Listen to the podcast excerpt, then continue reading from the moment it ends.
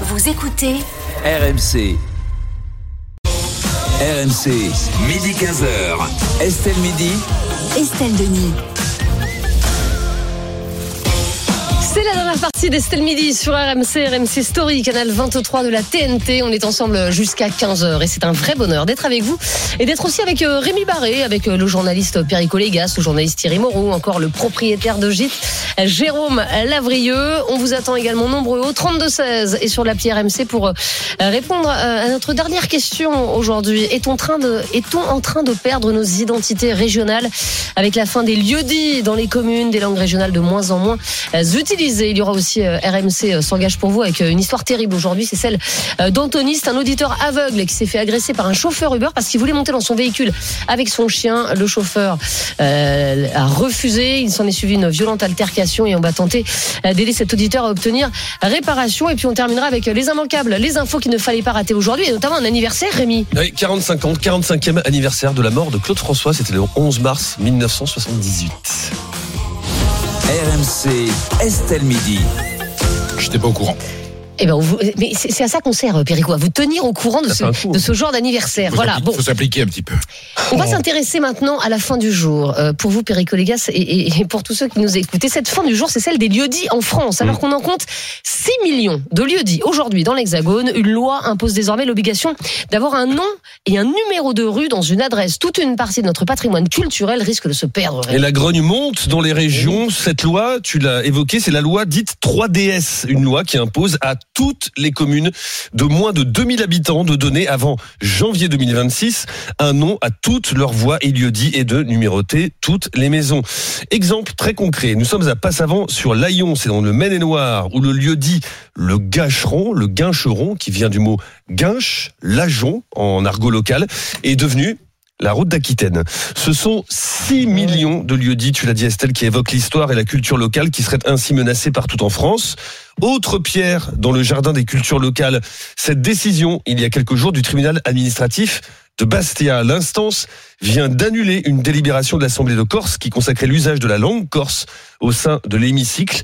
Le juge administratif s'est appuyé sur l'article 2 de la Constitution du 4 octobre 1958 qui stipule que la langue de la République est le français. Fou. Et alors même que le débat sur l'enseignement des langues régionales fait régulièrement rage, les, stati- les statistiques font tout de même peine à voir, hein, même si le débat fait florès, on le sait, il est en fait surtout symbolique. Seuls 15 000 élèves en France aujourd'hui suivent leur scolarité dans un établissement dit immersif avec des cours en langue régionale, essentiellement en Bretagne et au Pays Basque.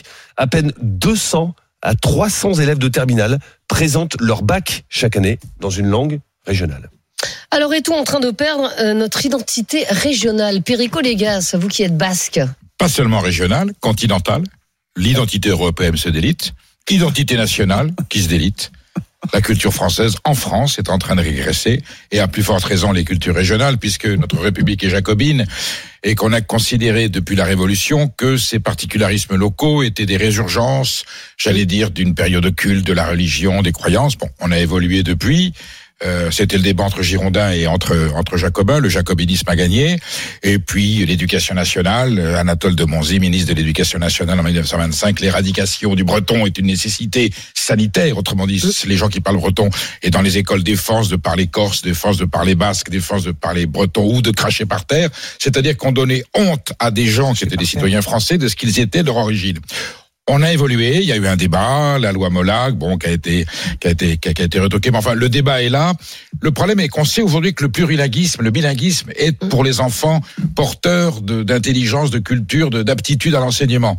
Et les écoles que vous signalez, les Diwan bretonnes ou les Icastola ou les, ou les Calandra, ce sont des écoles où la qualité de l'enseignement est exemplaire et les résultats scolaires sont absolument sublimes. Donc il y a même au sein de l'éducation nationale des gens, mais est-ce qu'on pourrait pas, dès lors qu'on se débarrasse de cet aspect, attention, est-ce que le régionalisme c'est un sécessionnisme? Est-ce qu'il y a dans les régionalistes des gens qui disent on n'est pas Oui, la France on rare, voilà. Bon, L'Assemblée de Corse, Gilles Simeoni, est un autonomiste corse. Je ne le confonds pas avec les indépendantistes. Il mène une politique cohérente et intelligente de conciliation avec la France. C'est le fait que l'on parle encore corse en Corse que l'on qui permet de maintenir ses traditions Bien et sûr. ses valeurs. Les régions où on parle breton en Bretagne, alors il y a très peu de locuteurs parce que il est vrai que la télévision a fait un mal fou.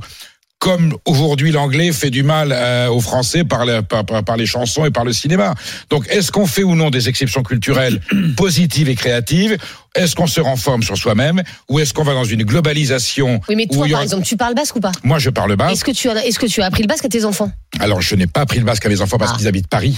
Et alors j'ai essayé de créer une école basque. Nous n'étions pas. Il fallait 25 familles. On n'était que 20 familles. D'accord. Voilà. Alors, ils parlent par contre une deuxième langue qui est la langue espagnole que je parle aussi. Mais je suis entouré d'amis au Pays Basque. J'ai des amis corses, j'ai des amis bretons, dont les enfants sont dans les écoles linguistiques d'immersion. C'est-à-dire que l'immersion dit, et c'est ce qui avait euh, inquiété les Jacobins, la langue de la République est le français. L'article 2 avait été fait par Lamassoure et Toulon, Oui. deux députés, pour protéger contre l'anglais, pas contre les langues régionales. Et aujourd'hui, on se sert de cet article nécessaire face à la mondialisation pour détruire des langues qui sont des langues de la République. Benjamin Morel, que vous adorez. Eh ben, on l'aura dans Ah, un. eh ben, voilà.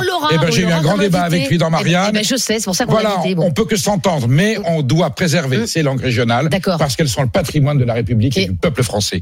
Et la langue de la Bretagne est une langue de la République, comme le corse Oui. et le basque. Bon. Euh, on, sent que vous êtes à fond sur ce, sur ce débat. Est-ce que vous êtes d'accord avec Perico Légas, Jérôme Lavrieux, ou est-ce que pour vous, finalement, le régionalisme, c'est ringard Euh, Ni l'un ni l'autre. Je trouve pas que ce soit ringard. Je pense que euh, euh, l'honneur de la République, c'est de permettre euh, au régionalisme d'exister, de s'exprimer, et non pas comme Perico a raison. Ça a été le cas dans très pendant très longtemps dans notre histoire, de le nier et de l'effacer. Mais pour autant, pour autant, la République en tant qu'unité, ne doit pas s'effacer derrière quelques particularismes locaux.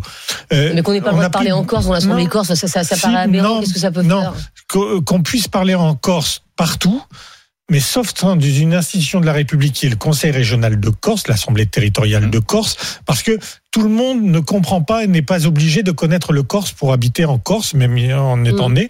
Et en fait, ils prennent des délibérations. D'accord. D'accord? Donc ce sont des, des, des lois régionales quasiment, et elles doivent être connues et comprises par tous. Ok. Et la langue commune par tous, qu'on le regrette ou non, Mm. en Corse, comme en Picardie, comme ailleurs, c'est le français. C'est pour ça que ça doit Mais elles être le fait. sont dans les deux langues. Ça doit être fait. Qu'il fasse, qu'il fasse en dehors de cela, dans des discours, dans des meetings, etc. En Corse, moi, ça me pose aucun problème. Aucun problème. Mais lorsqu'ils prennent des délibérations, ça doit être fait dans la seule langue qui puisse être comprise par toutes les personnes qui peuvent être affectées par ce texte. Sinon, la loi, elle est réputée euh, non existante si on peut pas la connaître et si on peut pas la comprendre. Voilà, c'est le truc. Après, l'exemple qu'on citait, euh, les hameaux, euh, les, hein. les Eh ben, c'est dramatique. Mais oui, mais il y a mais une- attendez, Bah si, c'est dramatique. C'est super dramatique. Moi, j'habite dans une commune, il y a 44 lieux dits. Et bah alors Mon adresse, c'est les Omèdes, 24 300 à Abja, bah, C'est super, c'est mignon. C'est super. La seule chose qui se perd, c'est pas le régionalisme, c'est les courrier. papiers quand je les commande. Parce que c'est Ah bah sur d'accord. aucun Ah ouais. GPS. Ah ouais, donc parce que Amazon ne vous livre pas je- vos paquets, ah bah, n'ai- c'est incroyable. Non, non, ça. mais- Parce que j'ai pas d'adresse. Mais si vous avez une adresse, vous allez la donner à tout le monde à on peut l'antenne. prendre les- les on peut prendre la toponymie. GPS, ils trouvent pas. Non, Eh mais ben, ça c'est du- effort. en deux mots, c'est de la culture des conseils municipaux. ça oui. On peut prendre problème. le, on Non, peut mais prendre la tu peux toponymie. maintenant, vous allez vous deux. appeler euh, route Oui, c'est ce que je euh, dis. Tu peux avoir les deux. Ça me rappelle le débat quand on a changé les plats d'immatriculation. On va disparaître parce qu'on enlève notre département. C'était dommage. Je trouve ça, je trouve ça dramatique. très dommage. Parce que moi, je suis, pas né dans le rajouter sur ma 02. plaque. Je suis né dans l'Aisne. Je suis pas le fruit d'un chiffre. Je suis le fruit d'une histoire. Je te signale que sur ta plaque, tu peux mettre le numéro que tu veux. Moi, Bien par exemple, sûr. 2022, parce que j'avais envie. Bien Voilà. sûr. Alors que, bon. Bien sûr, mais sauf que euh, faut pas se focaliser sur 64, un chiffre. Moi, je me focalise pas sur un code Bon. postal.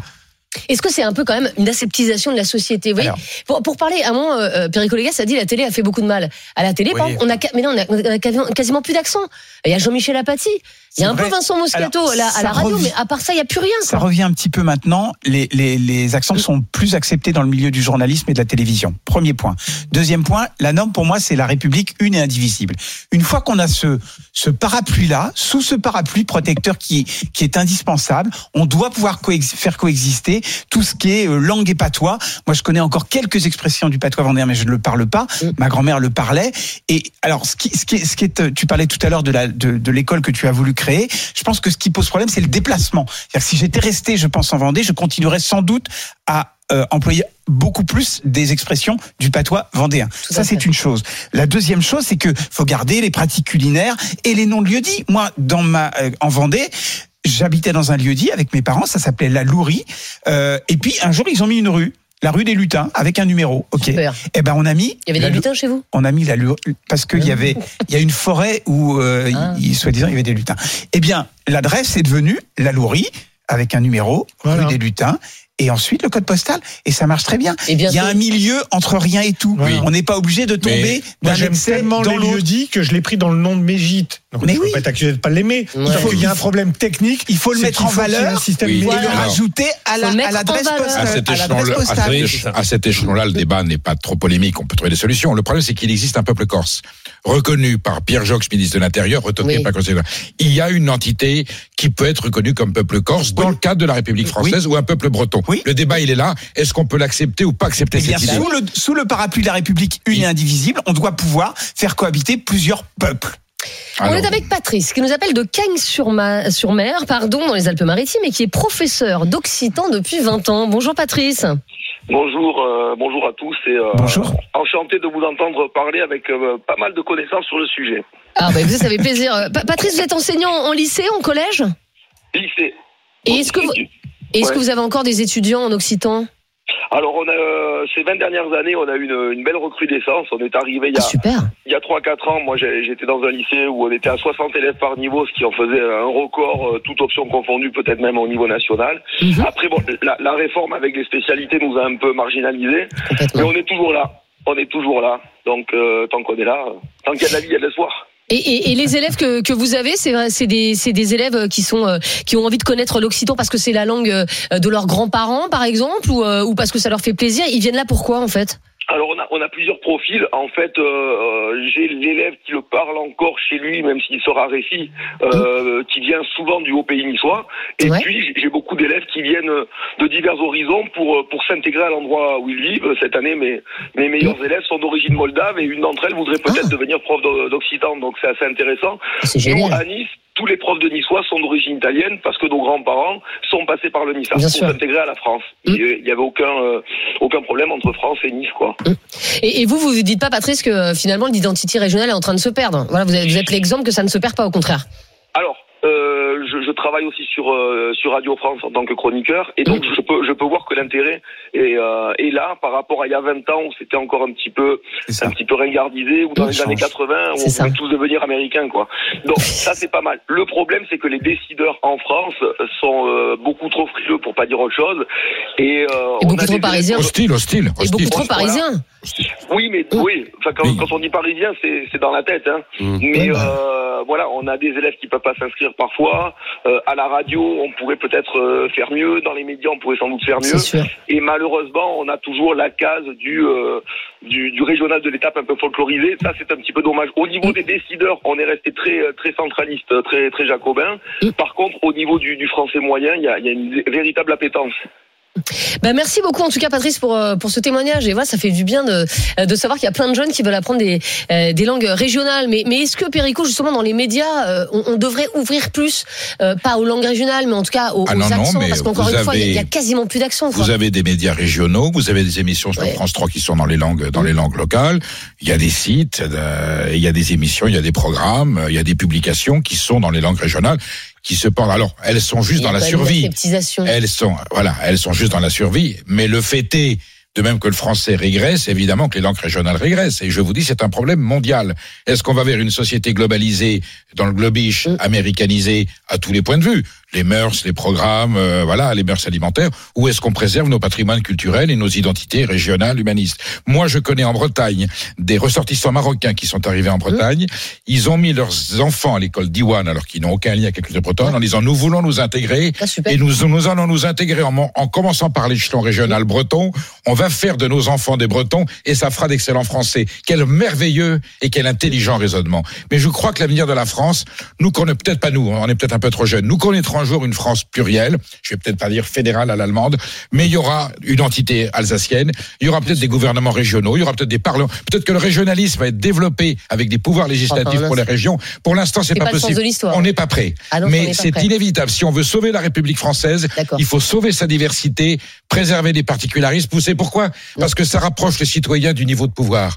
Le parisianisme, aujourd'hui, il était nécessaire pour unir le pays en 89 et c'est formidable ce qui a été fait au niveau scolaire, au niveau politique, au niveau social. Aujourd'hui, il faut redonner aux régions des pouvoirs législatifs et politiques pour que les citoyens puissent décider localement. Et vous verrez, ça va arranger beaucoup de problèmes. C'est la décentralisation. Euh, vous avez plein de messages, euh, Rémi. Message euh, par exemple de Luc qui nous écrit sur Direct Studio. Bonjour à toute l'équipe. Ce n'est pas une bonne idée de supprimer les lieux dits dans les communes. Tout d'abord au niveau cadastral, chaque parcelle est rattachée à un lieu dit dans une Oui. commune.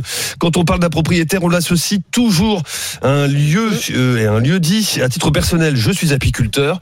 Mon exploitation, c'est le et mon rucher sont rattachés et dénommés par rapport à un lieu dit. Les ruchers de la Nouette à Saint-. Saint-Amel, il est vilaine, amicalement. Voilà. Ça ne changera pas. Faut pas que ça disparaisse. Mais non, mais les gars, quand vous avez un lieu dit où il y a quatre rues, il faut bien que les gens aient une adresse. Ça peut pas être juste le lieu dit. Donc il faut un nom de rue. On est il faut d'accord. qu'il y ait un C'est ça. numéro. On le rajoute, c'est tout. Voilà, bah, c'est ce que avant, ça marchait très bien. c'est- Il y a Oui. eu la Non, ça ça marchait pas. bien. Alors faites confiance aux facteurs hein, pour que connaître les gens. à ça, tu peux même pas te raccorder à Internet. Oui. Parce que euh, on ne reconnaîtra pas le là où on va te mettre ta prise Internet. Oui. Ouais. Eh si. Ah si, c'est comme ça. Avec pauvres amis, mes pauvres chéris, on va vous donner un coup, Oui. on va vous donner des pions voyageurs avec du. Non, mais incroyable. Bon, on est avec Benjamin Morel, c'est notre invité sur, euh, sur oui. ce débat, politologue et auteur de La France en miettes aux éditions du CERF. Bonjour Benjamin. Bonjour, bonjour. Et Et, bonjour à Perico. Bah oui, ça nous fait toujours plaisir d'être avec vous. Il vous réclamait, euh, Perico Léga, sur, Oh, euh, sur ce débat. Est-ce que vous êtes d'accord avec lui? Est-ce qu'on est en train de perdre notre identité euh, régionale pour vous, Benjamin Morel? Bah, il y a plusieurs éléments, si vous voulez. Alors, sur les lieux dits, oui, évidemment qu'il faut les préserver. Sur les langues régionales, évidemment que là, il faut avoir une politique proactive. Mais attention à ce que l'on fait. Tout à l'heure, Perico disait, oui, c'est normal qu'en Bretagne, on parle breton. Regardez ce qui s'est passé très récemment à Vitré. Vous avez la maire de Vitré, Isabelle Le qui a mis des panneaux en breton. On n'a jamais parlé breton à Vitré. Jamais depuis le Jamais. Moyen Âge. En fait, on parlait le gallo, qui est une, une langue Mmh. d'oïl. Et donc, on fait les, les, les partisans du gallo, bah, ils ont démonté les panneaux parce qu'ils avaient l'impression qu'on niait leur identité, qu'on la détruisait en posant des panneaux dans une langue qui n'avait jamais été parlée à Vitré. Bah Et donc, on a là une situation qui aujourd'hui est une situation qui euh, doit être bien nuancée. Qu'on enseigne les langues régionales et qu'on enseigne de manière plus proactive, ça c'est probablement une évidence. Et aujourd'hui, il faut qu'en effet, l'école de la République, qui a considéré que ce n'était pas vraiment d'intérêt général jusqu'à présent, tout bêtement parce que, comme ça a été dit, ça ne voudrait pas un espace public au niveau national. J'ai pas besoin de la langue régionale pour euh, comprendre la loi, etc. C'est ça le but original de l'école au 19e siècle. Donc ça, ça doit être en effet pris en considération. Ça implique de la formation d'enseignement. Ça implique pas forcément de modifier la Constitution ni rien. Là-dessus, les blocages n'existent pas, même s'ils sont essentialisés par les militants. Ça implique essentiellement d'avoir des, euh, des enseignants. Mais ça implique également qu'on enseigne les langues régionales là où elles ont été historiquement parlées. Et à Vitré, on n'a jamais parlé gallo. D'où le fait qu'on peut être dans une démarche très idéologique vis-à-vis de ces langues. Et évidemment, quand c'est idéologique et quand c'est pour euh, quand c'est un objectif politique, bah, souvent ça pose problème Ah, du point de vue de l'unité du pays de la République. Mais, mais Benjamin Morel, est-ce qu'on ne devrait pas, euh, quand même, à l'école primaire, par exemple, et peut-être au, au collège, donner des, des cours régionaux euh, aux enfants? On vient tous d'une région. Chaque, chaque, chaque école primaire, chaque, chaque collège est dans une région.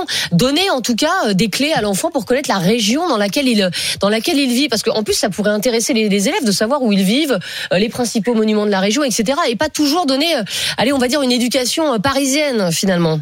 Bah, c'est ce qui était déjà fait un peu sous les troisième et quatrième républiques. Oui, En bah, j'allais vous dire, ça se fait plus. hein.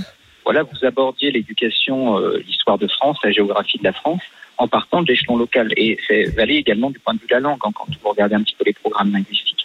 Le problème, encore une fois, bah, il est très pratico-pratique en la matière. hein. C'est-à-dire que, alors pour la géographie de l'histoire, c'est déjà un petit peu fait. En tout cas, moi, ça l'était fait quand ça l'était quand j'apprenais l'histoire de France dans mon Auvergne. Mais euh, du point de vue des langues, bah, ça implique encore une fois des enseignants. Et là, on voit qu'on a à la fois des difficultés générales budgétaires, mais qu'on a également des difficultés de recrutement. C'est pas forcément aussi simple quand vous discutez avec l'éducation nationale de trouver ces enseignants. Oui, enfin en primaire, vous leur apprenez 10 mots et c'est déjà ça. Vous voyez ce que je veux dire? C'est juste ça, pour s'imprégner de le- le- leur culture euh, Quand on voit l'état des manuels quoi. scolaires, le contenu Ça, ça des manuels scolaires sur, l'histoire de France, euh, Benjamin il sera d'accord avec moi. Oui, bah. Déjà, l'ense- l'enseignement de l'histoire de France, aujourd'hui, est fait de façon mais aberrante, aberrante. Et, Alors là, on est d'accord, Péricon. et antiproductive en Non mais t'apprends plein de trucs qui te serviront jamais dans la vie. Rien, revanche, et puis on, puis on élude. On élude des épisodes formidables sous prétexte qui seraient, alors allez savoir, euh, ou nationalistes ou patriotiques, voilà. Donc euh, le grand récit national français aujourd'hui, il est foulé aux pieds par l'éducation nationale qui devrait le promouvoir. C'est scandaleux. On est tout à fait d'accord là-dessus. Après, il y a un danger également, et là, j'ai un point de désaccord fondamental avec Perico, qui est celui du euh, gouvernement régional. On le voit aujourd'hui en Europe. Il faut quand même avoir conscience de ce qui se passe. Tous les pays voisins voisins sont aujourd'hui en voie d'éclatement, sauf l'Allemagne. Ah Pourquoi? Ouais. Parce que vous avez un- une logique qui est une logique purement symétrique en Allemagne. Tous les lenders ont les mêmes compétences. Mais dans les pays voisins, le régionalisme aujourd'hui détruit les politiques. hein. En Espagne, en Belgique, en Italie, en Grande-Bretagne, on a des pays en voie d'explosion. Donc attention là-dessus. Oui pour un développement des cultures régionales, oui pour un investissement plus grand dans ces cultures. Attention en revanche à donner des gages aujourd'hui aux, euh, euh, aux identités et allier compétences et identités. C'est ça le vrai danger. À ce moment-là, on rentre, on ouvre une boîte de Pandore qu'aucun de nos voisins n'a réussi à refermer. C'est le débat qui nous rassemble. Alors on est avec Jean-Christophe qui nous appelle de Biarritz euh, dans les Pyrénées-Atlantiques. Bonjour Jean-Christophe. Oui, bonjour. Et vous, euh, bah, Jean-Christophe, vos deux enfants parlent le basque. Oui, mes deux enfants ont fait, euh, appris le bas depuis la, la crèche jusqu'au jusqu'au bac. Et ils ont quel âge aujourd'hui? 25 et 24 ans. Voilà. Mais vous, vous le parlez aussi, Jean-Christophe, j'imagine Et non, moi je ne le parle pas, malheureusement. ah, mais c'est un Ben drame, voilà, c'est qu'en fait, mais vous ne parlez pas le basque, Non. mais vous avez, vous avez fait en sorte que vos enf- enfants apprennent le basque, mais pour quelle raison? Parce que moi je suis ici d'un grand-père réfugié politique du franquisme, donc qui n'avait pas le droit de parler le basque. Donc du coup, à l'époque, c'était la prison assurée. Mhm. Et donc du coup, ça s'est perdu dans la famille et j'ai voulu, par le biais des Ikastola, j'ai souhaité que mes enfants euh, re- retissent ce lien familial et puissent parler à leur tour le basque. Et ils continuent à le faire aujourd'hui à, à 24 et 25 ans? Alors, ils ont terminé euh, leurs études, donc euh, Ouais. dans le cadre de non, mais euh, c'est plus compliqué de le parler ici euh, côté français, je dirais, parce que ça se parle quand même, ça se pratique quand même un petit peu moins que côté euh, côté Pays Basque espagnol, mais dès que l'on franchit la frontière, euh, ils sont amenés à le parler euh, régulièrement, hein. Euh, restaurant. C'est une langue officielle de l'autre côté de la frontière. C'est ça la Tout à différence. fait, tout à fait. Et, et- et c'est une fierté pour eux et pour vous? Ah oui, oui, moi c'est une véritable fierté. Je, je ne sais pas si mes enfants le, le mesurent pour l'instant, à l'heure actuelle. Euh, ça a été long, pour, notamment pour un de mes deux enfants. Il en avait un petit peu marre à la fin. Le second, ça s'est un peu mieux passé, mais euh, malgré tout, euh, je suis persuadé que euh, ils en verront tous les bienfaits dans le, dans le futur. C'est euh, indiscutablement du côté de la culture, du côté euh, Oui. de, de, de, de- de l'apprentissage qu'ils ont eu, c'est une richesse fondamentale. bah Merci pour ce témoignage, euh, Jean-Christophe. Et, et effectivement, c'est bien que voilà, il y ait des enfants Et qui oui, parlent encore plusieurs langues cultures, c'est une, riche- une richesse. C'est Bah c'est oui, très rarement enseigné aujourd'hui, donc. euh, Non, mais il faut justement continuer à préserver ces écoles particulières pour qu'on puisse Mais même le Picard, euh, Jérôme Lavrieux et Rémi Barré, c'est des gens du Nord. Il y a un patrimoine, il y a une culture, il y a un parler, il faut le préserver. Mais dans toutes les régions, ça fait à partie Vendée de leur aussi, pareil. Ouais. Et si Lavrieux est intelligent et brillant, c'est parce qu'il a parlé, c'est parce que son grand-père parlait Picard. Euh, pas du tout. Si, si, mais pas au courant. Mais je te le dis. Moi, j'ai un grand-père qui était du Berry, alors le Picard, il en avait un peu rien à Oui, secouer, mais ta grand-mère était Picard, Non, voilà. mais le- la On a parlé Picard en famille, je ça a veux dire. toujours été, de- ça a toujours été en territoire français. Donc c'est un français qui n'a pas très évolué, en fait. Voilà, et le patois du Nord qui a été remis au goût du jour avec Bienvenue chez les Ch'tis, euh, notamment. Bah oui. Euh, Barré, on va terminer avec Henri qui nous appelle de Camponne euh, dans les Pyrénées-Orientales. Bonjour Henri.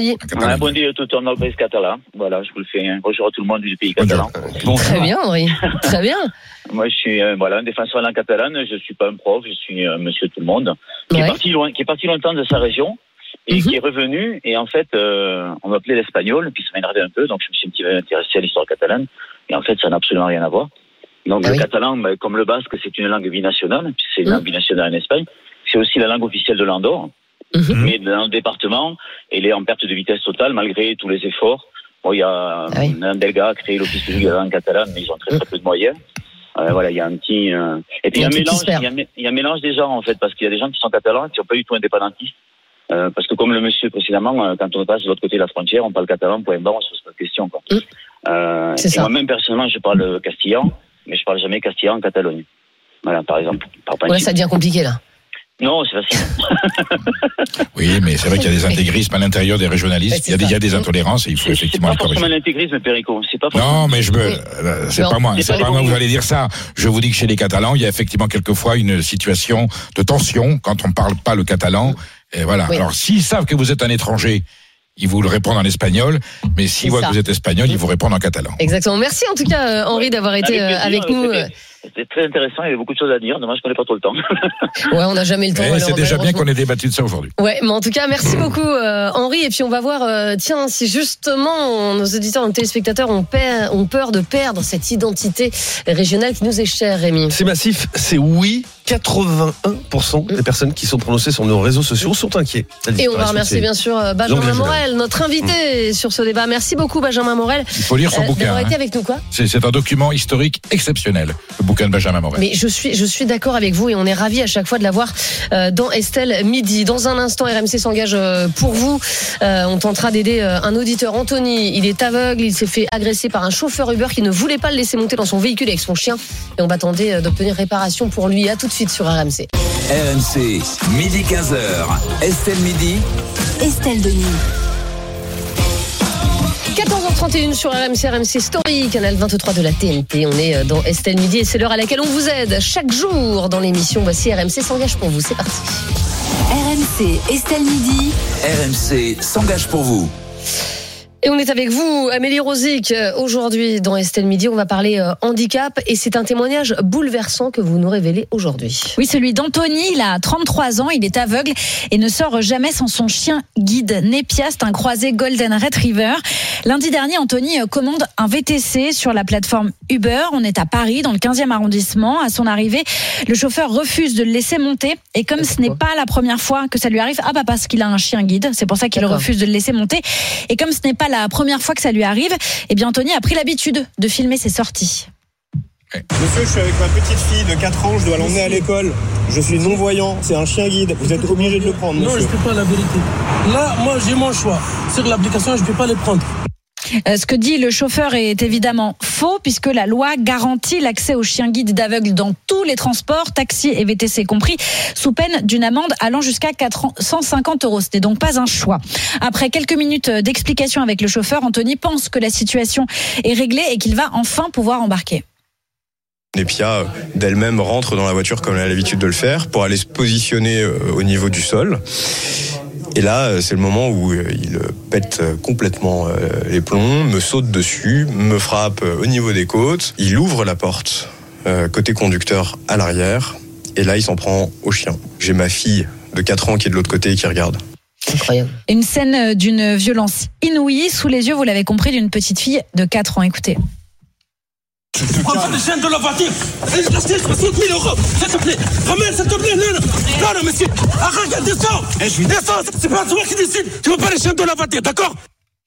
Euh, le show, oui. Sous les, sous les yeux Un malade. Absolument, sa petite fille de 4 ans qu'il essayait d'en- d'emmener à l'école. On était lundi matin, euh, 8h30 euh, la semaine dernière, il y a une semaine euh, tout pile.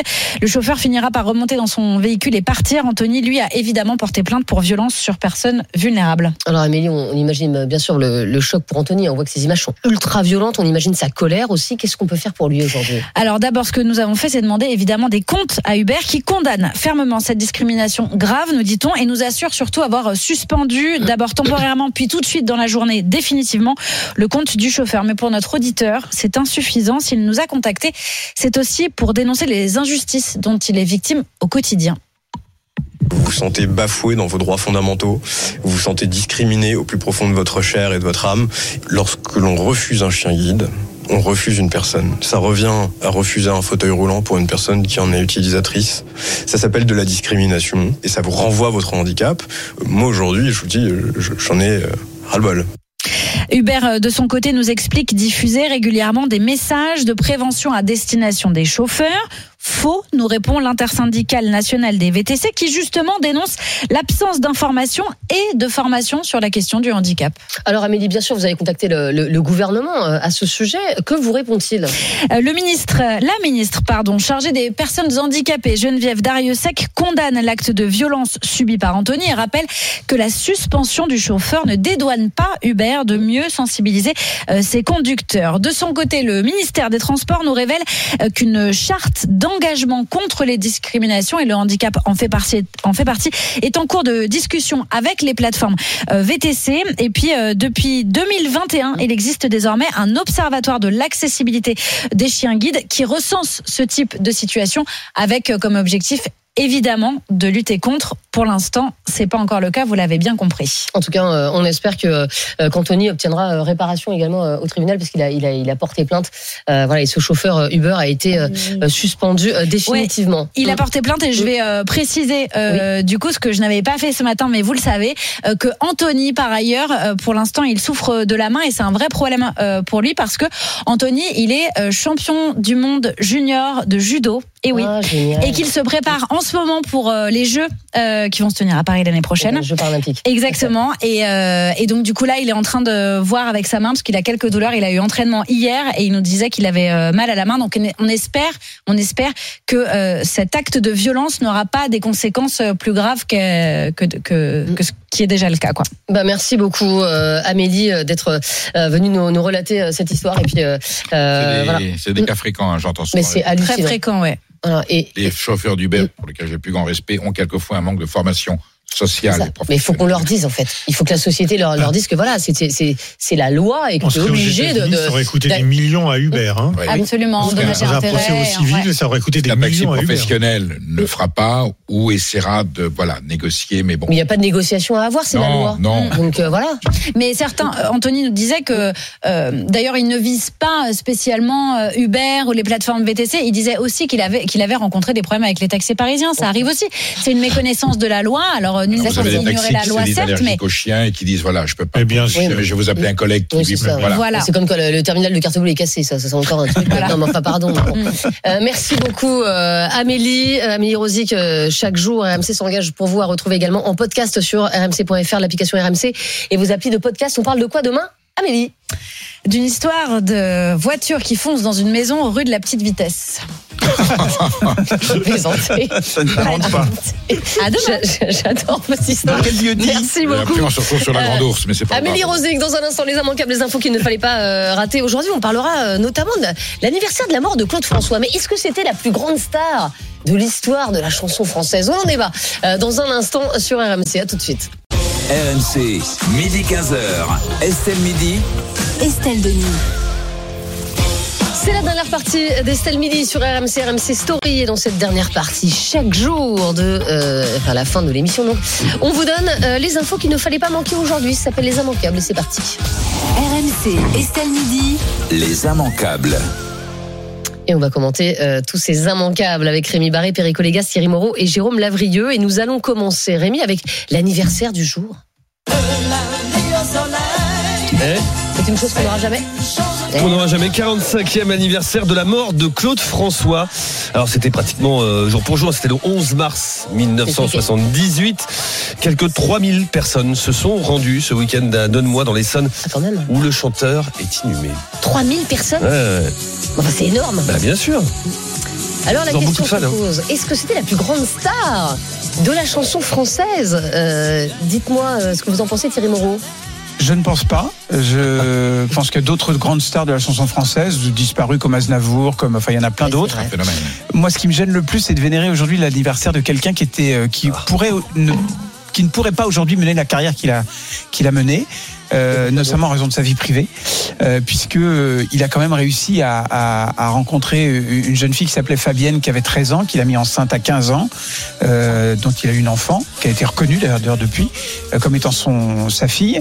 Je pense que c'est quelqu'un qui était, qui n'aurait pas pu aujourd'hui mener à bien la vie qu'il a menée. Voilà. Et vous regrettez donc justement que- que- qu'il y ait quand même 3000 personnes euh, qui soient Ah, rendues je encore à pas, son je- moulin non, de non, mais Danois Je, je regrette pas du tout. Je dis simplement que la vie qu'il a menée, il ne pourrait pas le faire aujourd'hui. Il avait une, une Ça a été quand même relativement passé sous silence ce que vous nous racontez. Ah ben, parce que personne ne le, ne- ne le disait. Il avait créé un magazine euh, de charme qui s'appelait Absolu parce que ça lui permettait de photographier des très très jeunes filles. Il disait dans les interviews qu'au-delà de 17 ans, 18 ans, ça n'intéressait plus. Il l'a dit dans des interviews très clairement. Donc je pense qu'aujourd'hui, c'est- un comportement qui ne, qui ne serait plus possible et audible aujourd'hui et ce serait plutôt une bonne chose. Vous écoutez Mais j'aime bien du... ses chansons. Hein. oui. Vous écoutez encore du Claude François ou pas, Ouais, ouais. Jérôme? Ah oui Ouais. En fin de soirée, quoi. Bah oui, ou dans un mariage, quand on a Oui, un peu ça, picolé. oui, c'est- c'est- Mais Juste avant les lacs du Connemara. il y a- y la chenille. Ça. Et il n'y a qu'un seul critère, c'est quelles sont les personnes qui ont déplacé des dizaines de milliers de personnes pour euh, leur enterrement. Dans les artistes, Il y a en a deux, il y a Johnny et il y a Claude François. hein. Bon, Est-ce que c'était le meilleur chanteur qu'on n'ait jamais connu, non. Le meilleur danseur, non. Le meilleur chorégraphe, non. Bon, il Euh. C'est un grand marketeur. Mais Il est-ce, ouais, mais est-ce que c'était une des plus grandes stars? Oui, oui, je pense. D'autant plus qu'il est mort, qu'il est mort jeune, ce qui lui a, Ah, pas- ça. a permis de ne pas déconner après et se dégrader après. On, on garde. Avec, une mort un peu particulière. Garde- Je veux dire, euh, voilà, oui. Ouais, je l'ai appris, j'étais dans ma salle de bain, donc euh, ça, m'a marqué, j'avais 9 ans. Oui. On a tout de suite dévissé Mm. les ampoules et tout ça pour que ça nous arrive. Bien sûr. Euh, non, je rigole. Mais euh, c'est aussi, il faut le noter, le- je crois que le co-auteur, je parle sous ton contrôle, d'une des chansons les plus françaises à l'origine, les plus reprises et les plus adaptées dans le monde, My Way. c'est comme d'habitude My. Way, My Way. euh, qui, est, qui est toujours aujourd'hui un des plus gros standards mondiaux repris en permanence. Donc on n'en a On pas des millions. soirée. hein, On n'en a pas des millions comme ça, mais c'est c'est à signaler. Et il a inventé un genre euh, qui, qui est devenu intemporel justement parce qu'il est décédé jeune. Perico Légas, vous êtes sensible aux chansons de Claude François ou pas du tout? Inévitablement, j'ai grandi avec. euh, ça fait partie de, de- de ma culture, euh, j'allais dire, en tout cas sonore et phonétique. Aujourd'hui, quand je revois les, les paroles, je suis étonné qu'on fasse 45 ans d'ailleurs, c'est 40 ou 50 ans. Pourquoi 45 J'ai peur d'un phénomène marketing. tous les 5 ans. Mais non, mais c'est pas ça. Je crois qu'on a ouvert le moulin d'Annemois qui est devenu le musée. Mm. Et j'ai vu hier un reportage où les gens sont allés. Voilà. Euh, L'enterrement d'Edith Piaf également. Beaucoup de beaucoup de monde. Oui, c'est vrai. Oui, Voilà. vrai. Voilà, il y a des trois. Tu as raison. Alors, quand on rentre dans le texte de Claude François, euh, quand je pense qu'Alexandrie, qui a été faite par Rodagil, il a dit c'est la première chanson que je chante sans comprendre, sans comprendre les paroles. C'est vous dire le niveau culturel et intellectuel du personnage. enfin, on n'est pas obligé, euh, je Non. veux dire, quand on chante une Ah, bah, chanson, de, de, de Non. s'imprégner des On- paroles. on est quand même, on est quand même, on est quand même au ras des pâquerettes. Oui, mais c'est une chanson du matin. Donc, Oui, euh, non, non, mais, mais je te dis que hein. je l'écoute avec, je l'écoute comme populaire. Je En tout cas, c'est une époque. C'est vraiment les, Ah bah les oui. 30 glorieux, c'est une époque de la télévision. L'exigence professionnelle du personnage, Les. Laura, effectivement sur Salut les mœurs, copains. les Claudettes et tout ça avec Carpentier. Non, c'est un instant d'histoire de France. Voilà, c'est ce qu'elle Ah fait. carrément. C'est pas ce qu'il y a de plus glorieux en termes, j'allais dire, culturels et, et symphoniques et musical, mais c'est un personnage. Écoutez, il a, il a fait de mal à personne. Euh, Ah bah si, si, si, c'est ce que vient de dire Thierry, là, justement. non, Bah, si. je dis euh, en- sa, sa propagande, voilà, c'est moins violent que Nick ta mère ou autre qui, qui appelle à. rapport Ben, vous avez aujourd'hui. Vous avez Bah, aujourd'hui. vous été, à avez aujourd'hui- plusieurs Non, concerts mais- d'NTM et je ne m'en partage mais je dis pas que tout est aimé comme ça, mais Bah aujourd'hui, entre ces chansons qui appellent Voilà. à tuer la police ou autres, euh, voilà. Oui, non, mais tu sais, C'était mieux avant. comment vous schématisez, Céline dingue. était le pire des salopards, le pire des, des, des, des, Et des d'un des monstres meilleurs écrivains. intellectuels qu'on ait connus. C'est, ça reste un des meilleurs écrivains. Ah oui. Donc il faut savoir aussi dissocier la trace ou l'œuvre qu'on a laissée du, du, du C'est type. pareil l'homme de l'artiste. Ouais, Mon Dieu. c'est ce que je dis en me regardant. D'accord, ok. Bon, euh, les fermetures du jour. Le ministre de l'Industrie, euh, Laurent Lescure, a estimé aujourd'hui qu'il n'était pas normal que le groupe sucrier Tereos ferme son usine d'Écodœuvre dans le Nord alors qu'il gagne de l'argent. Le site Ah non, historique mais- du groupe propriétaire de Béguincet devrait, devait bientôt fêter ses 150 ans, mais mercredi, la direction a annoncé sa fermeture d'ici la mi-juin et la suppression de 123 postes à quelques kilomètres seulement de là. Le ministre devait également se rendre à l'usine Buitoni de Caudry, dont le groupe Nestlé a annoncé une suspension de l'activité en raison d'une chute des ventes consécutive là au scandale sanitaire de ces pizzas contaminées. Ouais. Perico euh, tombe ça vous scandalise ou pas Ben, Le cynisme de cette classe politique, quand le président de la République, pendant sa campagne électorale, avait dit aux ouvriers de Whirlpool, je peux rien faire pour vous, c'est, c'est l'Europe, c'est la mondialisation, donc effectivement, on va envoyer à fabriquer en Pologne des machines à laver que vous pourriez fabriquer ici, puis on vous trouvera un petit boulot, et là on ferme, désinstru- on continue à désindustrialiser, à appauvrir le pays pour des raisons absolument inacceptables. C'est faux, c'est un mensonge. C'est parce que le système financier a été établi comme ça au profit des lobbies. Mais il y aurait d'autres solutions. Et tout le monde s'écrase. Et c'est pas ceux qui, moi, c'est, j'en veux pas, ceux qui le font. Vous dites tout le monde s'écrase. tout le monde s'écrase. Je, je, je connais, vous savez la phrase d'Einstein. C'est pas ceux qui font le mal qui sont les plus coupables. C'est ceux qui savent et qui ne disent rien. Et aujourd'hui, la complicité passive de tous les élus, de tous les responsables politiques qui savent qu'il y a un autre système. Tu dis n'importe disent- quoi. Excusez-moi, on Oui, n'arrête oui, pas nous dire, non, on n'arrête pas de nous dire en ce moment qu'il faut manger moins de sucre, que le sucre est mauvais pour la santé.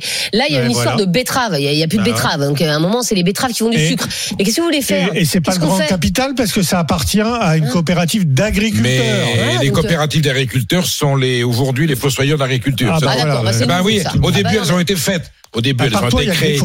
Mais non, il y a, mais non, il y a aussi des gens qui se battent, et qui gagnent. Ça, c'est des gens qui font du mal à l'économie française, qui font du mal. Non, à le seul bah, problème, c'est que donc on va. Non, le non, mais... problème pendant des décennies, les les, les, sucreries, fallait que ça travaille deux mois, trois mois dans l'année. Maintenant, il faut que ça travaille presque huit à neuf mois dans l'année.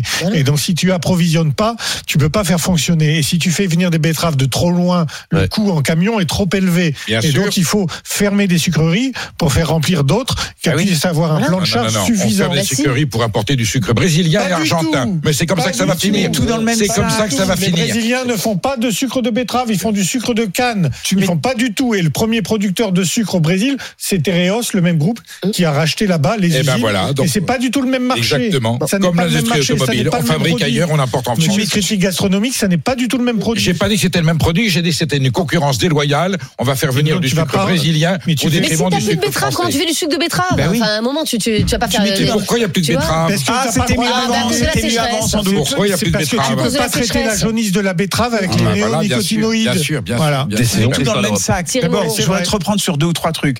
Quand Macron dit aux ouvriers de Whirlpool, j'ai pas de solution miracle, il a au moins un langage de vérité par rapport à tous les hommes politiques qui disent aux gens, vous inquiétez pas, si je suis élu, je vais régler votre problème. Et on en a connu des présidents qui ont tenu ce discours François Hollande. François Hollande. J'ai pas de solution miracle. Par exemple. Il a participé, il était, il était ministre des Finances d'Hollande. Deuxièmement. Tous ces gens-là sont complices, ne fais pas de dissociation. C'est les mêmes gens. C'est les bah, mêmes gens. On, peut pas mettre sur le même plan, à mon avis, François Hollande et Emmanuel Macron. Mais enfin, peu importe. Non, il a été son ministre des Finances et son secrétaire général adjoint de l'Elysée. Deuxièmement, comme l'a très bien expliqué euh, Jérôme, c'est un problème de, et SS, c'est un problème de betterave. C'est pas un problème de mondialisation. Ça, ça a rien à voir. Et, on va pas importer plus de sucre brésilien. Troisièmement, la fermeture de, l'usine Buitoni, c'est une question sanitaire. Si l'entreprise Buitoni était mieux euh, surveillée et n'avait pas eu de problème de sanitaire, on vendrait autant de pizzas et l'usine fonctionnerait. Donc tu mélanges tout. Non, on n'a pas encore l'origine. On n'a pas encore l'origine. On n'a pas encore l'origine de la. Pour que tout rentre dans ton schéma de pensée qui est unique et il faut être d'accord avec toi ou pas. Voilà. Mm. Cette usine Butoni, mais t'as vu les images, c'était scandaleux. Elle était d'une saleté repoussante. Les photos ont été prises à un moment donné en fin de fabrication. Et ben, alors, ça excuse bah les ah, enquêtes ont été faites ensuite. Eh. Aujourd'hui, la responsabilité du problème viendrait de la céréale. Eh, j'aime ton effort surhumain ouais, pour ouais. défendre l'industrie agroalimentaire de la malbouffe. Ça m'étonne de hein. je, ne défends pas, je défends un système. Non, non, non, non, non, non. Euh, C'est vous qui mélangez. Je confonds un système économique par rapport à un autre. Ah. Celui qui préserve les intérêts de la France et ceux qui ne préservent pas les C'était mieux avant. Alors là, ça va peut-être te faire plaisir. On va parler du changement du jour, Rémi. Les bulletins météo de France 2 et de France 3 se transforment à partir d'aujourd'hui. On a un journal de la météo et du climat. Ah. Objectif, mieux expliquer les conséquences du changement climatique sur le temps qu'il fait. Ne pas juste dire il va faire beau demain ou il va pleuvoir, mais expliquer pourquoi. La durée des bulletins sera à terme rallongée de 1 minute 30 à 2 minutes. On va commencer par les bulletins météo du soir, on va rallonger, et puis ensuite ce sera l'ensemble des bulletins météo qui seront ainsi rallongés. On a commencé le, film du, soir. Non mais c'était déjà hyper long. Ils réduiront un petit peu les partenariats pour que ça. Ça, m'étonnerait. S'il y avait un truc, ça ne peut pas commencer. Ah, alors, sur le service public, ça ne commencera pas beaucoup plus tard, je vous rassure.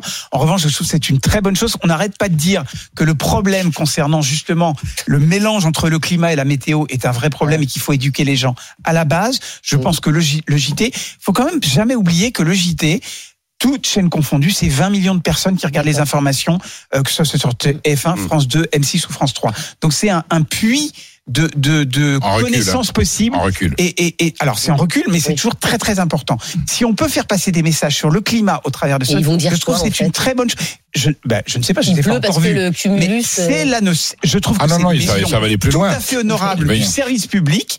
Je trouve que c'est une mission tout à fait honorable du service public de nous sensibiliser sur les problèmes de climat. Je suis désolé, ça commence par l'éducation. On n'arrête pas de le dire tout le temps. Du moment qu'on fait pas de propagande, oui, du moment qu'on fait pas de propagande euh, écolo politique. Vous voyez ce que je veux dire Voilà, faudrait pas qu'il y ait confusion. Ah, non. Le climato-sceptique va arriver là. Non, non, je suis pas climato-sceptique. Non, non, non, non, non, non, non, non. C'est incroyable. Hein. Je comprends pourquoi ce pays est en train de crever là. La façon dont vous raisonnez, hop, on retourne et on revoit dans l'autre sens.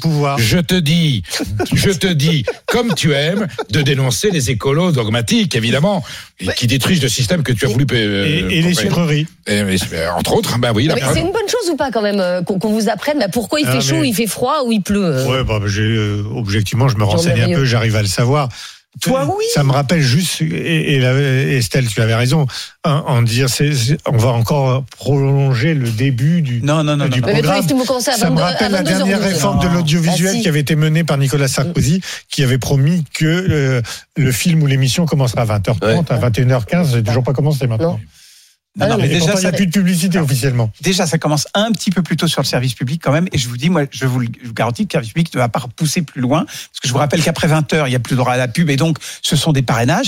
Et donc, ils vont réduire un peu. Ça, ça ne, ça ne changera rien. Mais ils au vont début. raconter quoi Certes, toujours tardif. Bah, ils vont mais ils vont c'est la essayer d'éduquer, Et ils vont pourquoi il pleut. expliquer Oui. pourquoi il y a des dérèglements climatiques, Bah oui. pourquoi il y a une météo Pourquoi particulière. aujourd'hui il fait 25 degrés dans, dans toujours la même raison. Enfin, je veux Vous dire, savez très bien qu'il y a mais une, y a vous savez très bien qu'il y a une confusion dans la tête des gens entre météo et climat. C'est-à-dire qu'il y a des gens qui vous disent, je comprends pas pourquoi il y a un réchauffement climatique parce que ce matin il faisait moins 3 dans mon jardin. Alors Ben, quand on fait les, gens arrêtent de dire ça, mais enfin, attends, Bah non, il y a des pas gens qui disent encore ça. C'est le dérèglement. On va pas te dire on va pas t'expliquer le réchauffement climatique tous les jours. Mais bien sûr que si, par Alors ils vont dire quoi ça peut Que la pollution minute tous les jours. chinoise, la Bon. pollution chinoise Ça peut se faire en une minute tous les jours. Voilà. Et ben en revanche, ce qui va pas se faire en une minute, c'est le super Moscato Show. Oh. Euh, Oh. Vincent Il Moscato était qui est temps d'avoir un homme raisonnable sur ce plateau. On a Voilà, vécu il un était week-end, un Oh, week-end grâce au rugby, mais extraordinaire. bonheur, on Incroyable. On l'a vu chanter, d'ailleurs, sur les réseaux.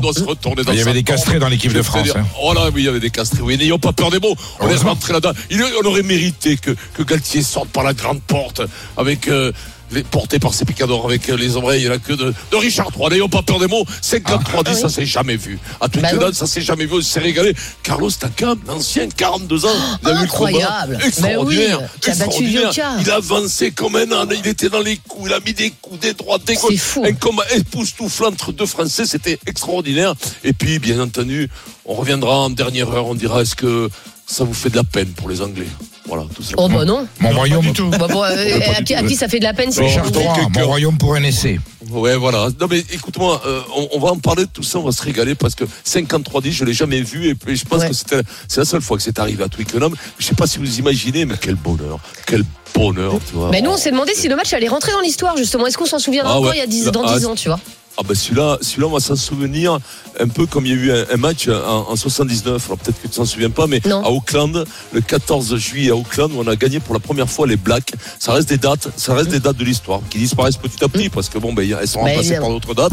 Il y a eu 99 quand on bat les Ah, Blacks en ça, demi-finale. alors, ça, ça, Celle-là, extraordinaire. tu t'en Voilà, ça, c'est mon match. C'est mon match. Il y a eu 1515 quand on Oui. bat. Non, Oui, ça n'a rien quand à on voir. bat Marignan. Il y a eu, Ah, non, il y a eu non, non, non, non. 732, 732. Allez, il faut qu'on y Quand aille. on arrête euh, les Arabes en Poitiers. Bon. Ils avaient bu quoi, Allez, les euh, Vincent Ouais. Moscato, le super Moscato Show, c'est tout de suite. Et nous, on se retrouve demain, midi 15h dans Estelle Midi. Salut à tous. RMC, 15h, 18h. Le Super Moscato Show.